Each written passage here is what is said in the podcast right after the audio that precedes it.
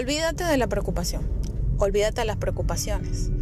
No sé si has escuchado en el libro de la vida, que es la Biblia, donde nos hablan eh, sobre eso, sobre que no debemos estar preocupándonos, eh, porque la preocupación, preocupándonos, mejor dicho, no vamos a resolver nada. Y es cierto, no vamos a resolver nada eh, preocupándome o preocupándote.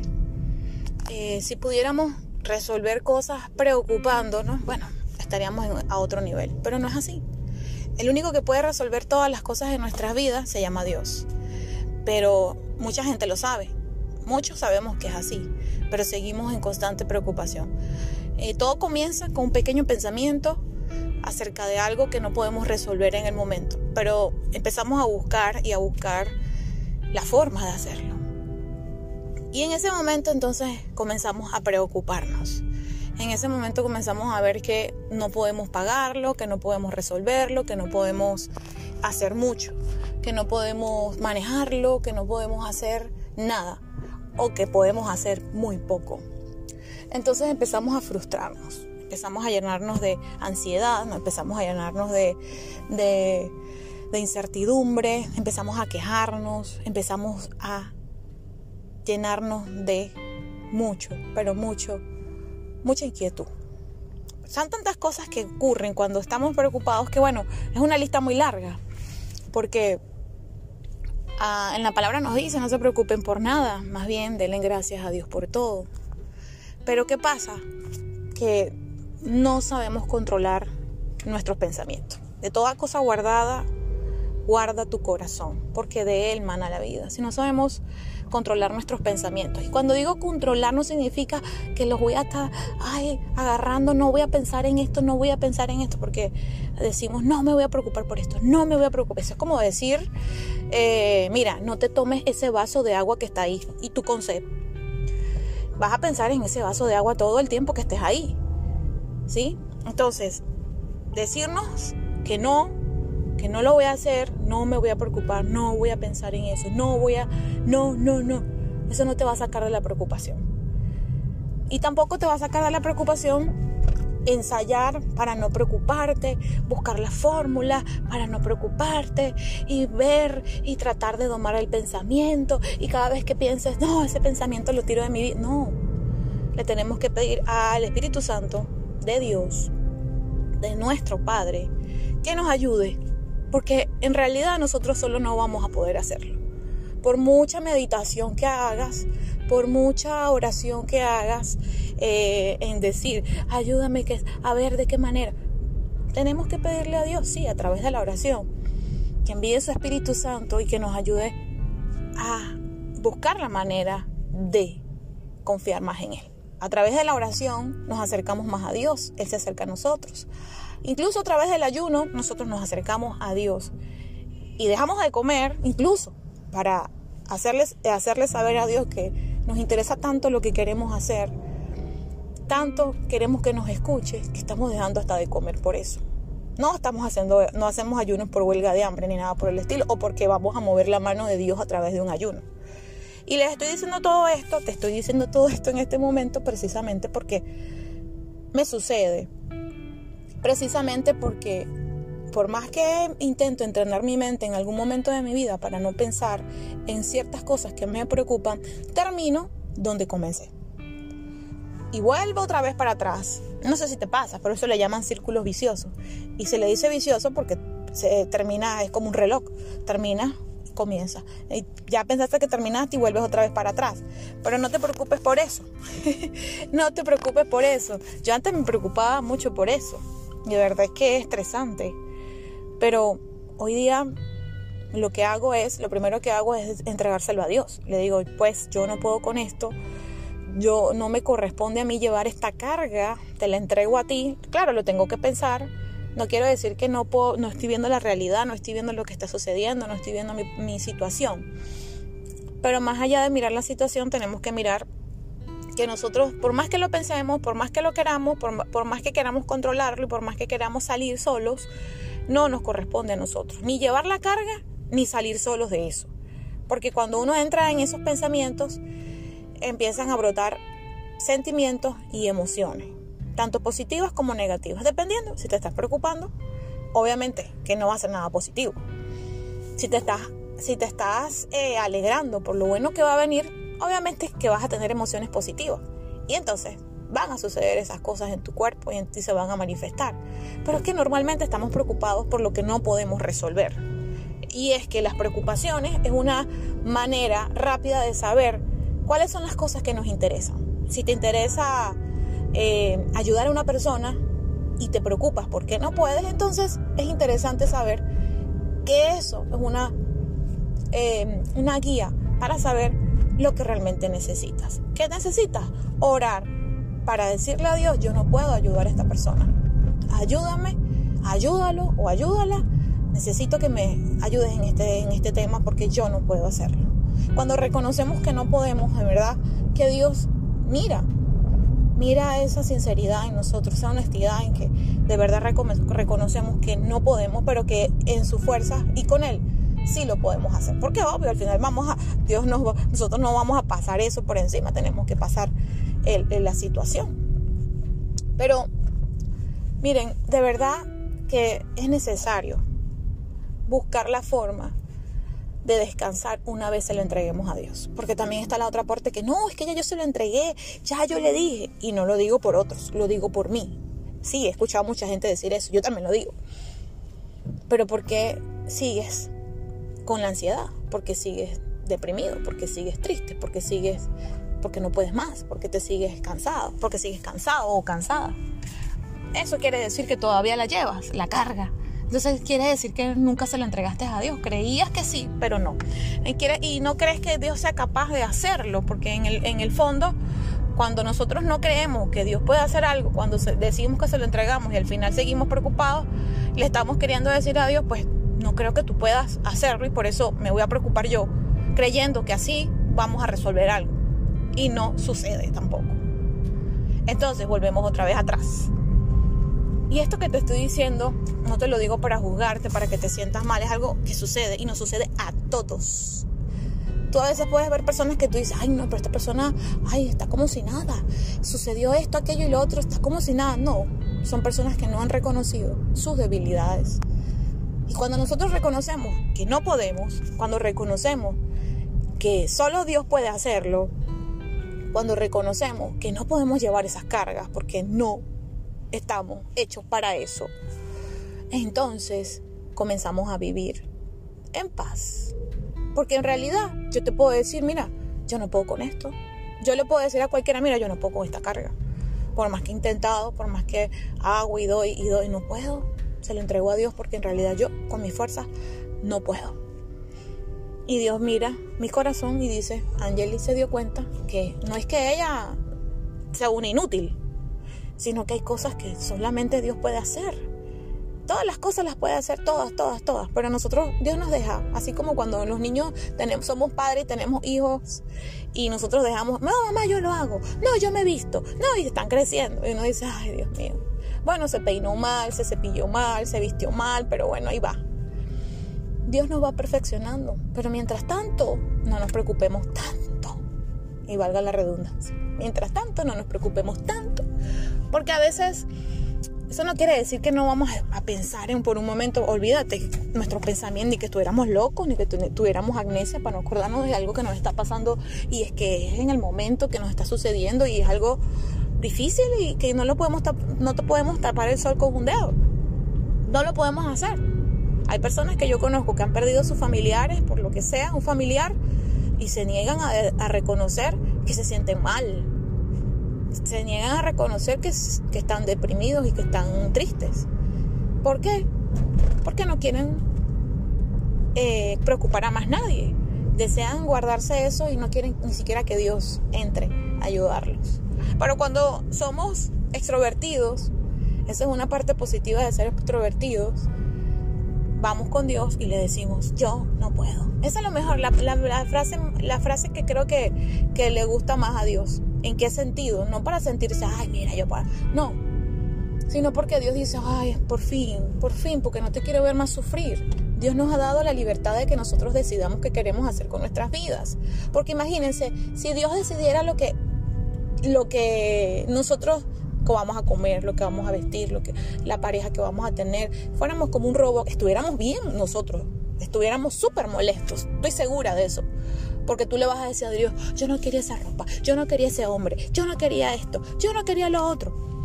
Pero tú misma lo estás, o tú mismo lo estás escogiendo. Entonces, Dios te da la libertad incluso de tomar tus propias decisiones. Igual como nosotros le, en algún momento cuando nuestros hijos crecen, tienen que tomar sus propias decisiones. Y cuando tomas tus propias decisiones, pues el único responsable al final eres tú. Siempre le tenemos que, le tenemos que consultar a Dios todo.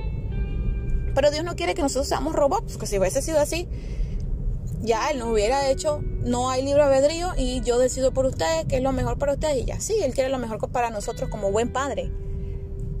El que tiene hijos sabe que es así. Pero también como padres nos encanta que nuestros hijos nos digan, papá, mamá, necesito tu ayuda, ¿me puedes ayudar aquí? Ya no puedo más, estoy cansado. Y tú de lejitos viéndolo, ay, por fin vino a mí por un consejo, vino a mí por una ayuda, vino a mí porque nunca dejamos de ser padre y Dios nunca va a dejar de ser padre. Y Él sabe que vamos a requerir de su ayuda, por eso está ahí, porque si no estuviera ahí, ¿qué pasaría? Jesús dijo alguna vez en la palabra, es necesario que yo me vaya, porque viene alguien más, y ese alguien más es el Espíritu Santo venía alguien más, porque Jesús no podía estar en todas partes, pero el Espíritu Santo sí. Él es omnipresente, omnisciente, omnipotente. ¿Sí? Nos escucha estando en todas partes, está con todos. Puede atendernos a todos. Ese es el Espíritu de Dios. Y todos tenemos ese Espíritu. Todos, todos tenemos el Espíritu Santo dentro de nosotros. Vive en nosotros. Solamente tenemos que desearlo y creer y saber que Dios nos los ha dado como ese botoncito de papá, ayúdame. Pero ¿qué pasa? Queremos hacer solos, así como los bebés que quieren peinarse solo y vestirse solo y quedamos mal vestidos y mal peinados. Y Dios nos deja porque nos dio la libertad. Pero también tenemos que entender que llega un momento en que no vamos a poder más. Porque no solamente son nuestras cargas, sino que también llevamos cargas de nuestros familiares, de nuestros amigos, del mundo, de las necesidades que hay a nivel general. Y Dios lo sabe, por eso dejó su Espíritu Santo. Pero nosotros no queremos reconocer que necesitamos ayuda. No lo queremos reconocer. Preferimos aguantarnos, llenarnos, llenarnos de orgullo, meter la cabeza en la tierra para que nadie te vea. Pero ¿sabes qué? Te puedes esconder de todo el mundo, pero nunca te vas a poder esconder de Dios, porque Dios conoce nuestros corazones y nos ve y sabe cuáles son nuestras necesidades, mucho antes de que nosotros, de que nosotros podamos, vayamos y le pedimos. Y tú me dirás, ¿y si sabe por qué yo tengo que decirle? Porque Él no va a violentar tu, tu libre decisión. Si yo tengo treinta y pico de años, no voy a decir mi edad. Eh, no, no tengo problemas de decir mi edad, pero un ejemplo. Y viene mi mamá y me está viendo que yo estoy dándome con una piedra todos los días y ella dice, yo, eso es fácil para, yo la puedo ayudar aquí, la puedo resolver, le puedo dar un consejo, le puedo, pero ella no se deja, yo si yo le digo, se va a molestar conmigo y después un problema y si le, si le digo del novio, del, del esposo, del nieto, de la que, del otro, esa me va, o ese se va a molestar, mejor ni me meto, porque entonces es lo mismo con Dios, o sea, hasta que tú no le digas, mira, necesito, ayúdame, no puedo más él no va a hacer nada porque él no, él no va a violar tu libre decisión. ¿Sí? Igual que nuestros padres a veces no. Ah, bueno, hay padres que son descarados, que se quieren meter en la vida de sus hijos, ya eso es otra cosa. Eso no significa que no puedan intervenir, pero Dios necesita que tú, que tú le pidas para él poder intervenir. ¿Por qué?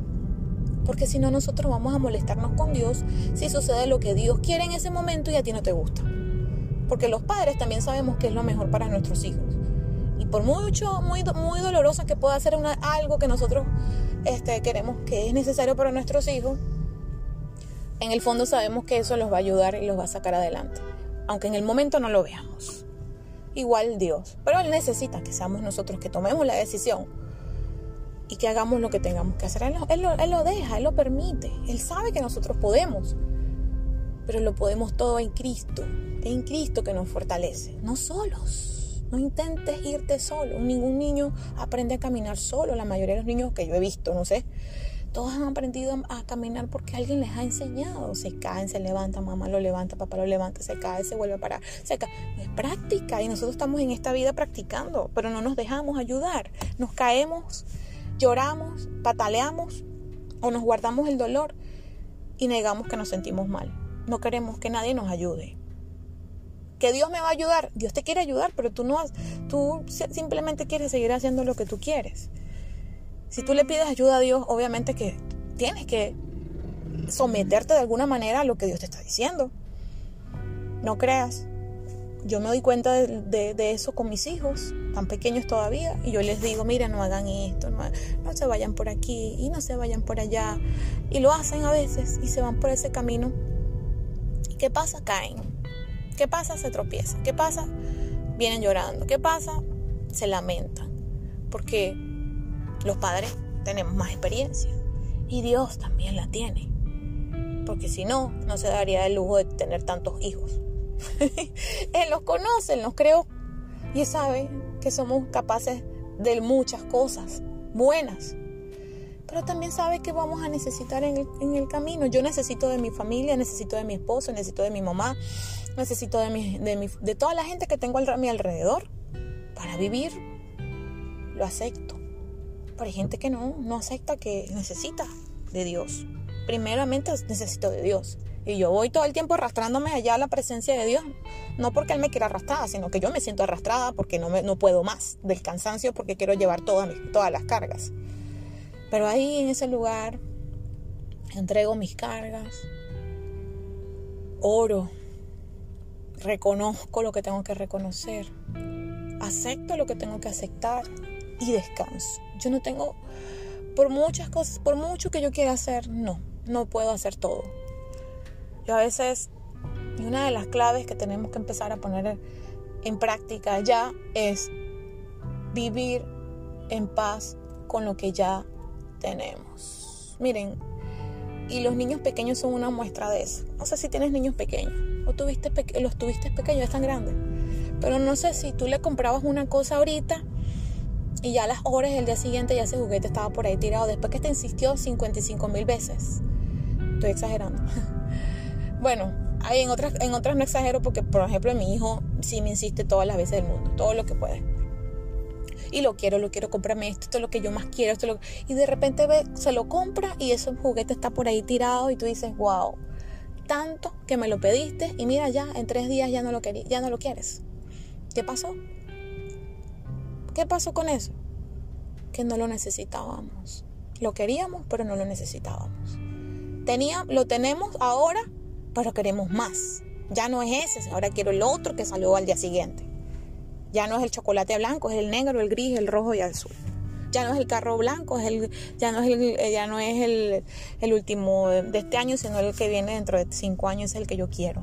No es el celular iPhone de hace dos años, sino el de ahorita, el que, sali, el que va a salir mañana. Ese es el que yo quiero. No es la casa, esta que está aquí, sino la casa que está por allá, la más cool, la que está en las revistas. Y eso no quiere decir que no anhelemos, que no podamos anhelar. Pero ya con lo que tenemos es suficiente. Le pedimos a Dios darnos el pan de cada día. Y eso es lo que tenemos, cada día.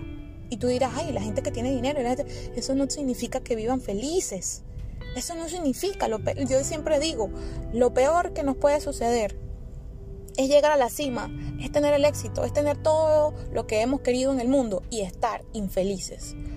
Porque no era eso lo que queríamos. Nunca vamos a estar satisfechos, nunca, porque el ser humano nunca se satisface con nada, a no ser que estemos conscientes y digamos, ¿sabes qué? Voy a agradecer por esto. Este carro que tengo ya es suficiente, me lleva a la esquina. Y no es conformismo. Es que si lo tengo hoy, porque yo me voy a estar preocupando por el que no, por el que no tengo, me explico. Ya ahí me estoy quitando la oportunidad de disfrutar lo que tengo. Si tengo una casa hoy, si tengo la moto hoy, si tengo la bicicleta hoy, quédate con eso hoy, disfrútalo el tiempo que tengas que disfrutarlo. ¿Por qué te tienes que anticipar? Y es verdad, desear, sí, pero el deseo se convierte en preocupación. Los deseos se convierten en, muchos deseos se convierten en preocupación, porque ya no hemos, ya hemos apenas hemos adquirido algo y ya queremos otra cosa, ya queremos la tarjeta, de, nos dan una de mil, queremos la de dos mil, nos dan la de dos mil, queremos la de tres mil. Y tú dirás, ay, no, yo no tengo ningún lujo, no tengo nada, no tengo aquello, no tengo lo otro. Porque tampoco sabes administrar lo poco que tienes. Y en la palabra dice, aún por malas administradores, aún lo poco se nos será quitado. Porque es verdad. Si tú le vienes y le das a tu hijo un Nintendo Switch y lo tira por el piso al día siguiente, no lo cuida, no es agradecido y quiere más después que tú le regalaste algo ayer, entonces olvídate que Dios te va a dar más.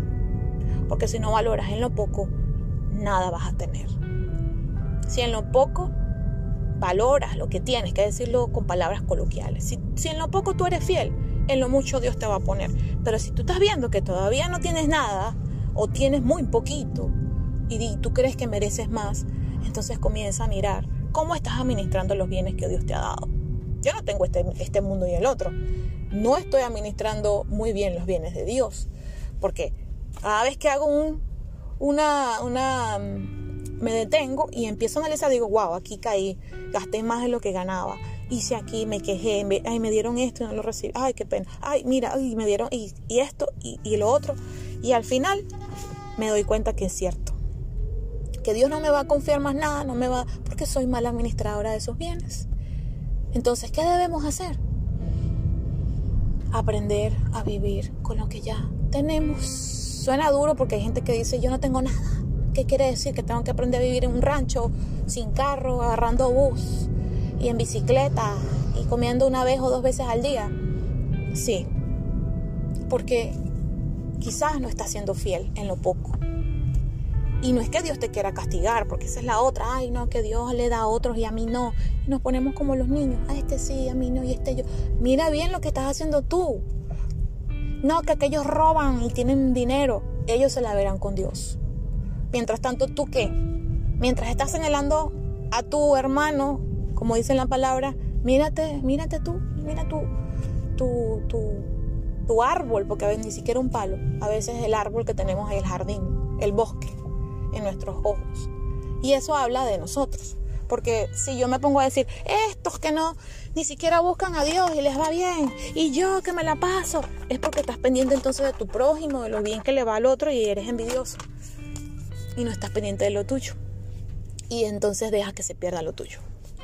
Entonces, ¿qué debemos hacer? Número uno, que no nos preocupe nada. Entregárselo a Dios reconociendo que no podemos todo. Número dos, siempre estar agradecido por lo que ya tenemos. Y número tres, vivir con lo que ya tenemos. Ya, eso es todo, caso cerrado. Y ahí vamos a empezar a vivir una vida diferente, plena y tranquila. Aún en lo poco, déjame decirte, aún en lo poco. Y entrégale todo a Dios y descansa de verdad, porque le entregamos a Dios y seguimos ocupados. Deja que Dios haga su trabajo y tú descansa. Mi nombre es Angelicaro y me encantaría que me dejaras tu comentario. Nos vemos en un próximo programa. Me puedes seguir en las redes sociales como Angelicaro, en YouTube, en Instagram, en Facebook, en Twitter, en Instagram, en TikTok. Y también te invito a que leas mi libro Más allá de las mariposas. Más allá de las mariposas, lo disponible en Amazon, tapa blanda y en Kindle. Nos vemos en un próximo programa. Hasta pronto.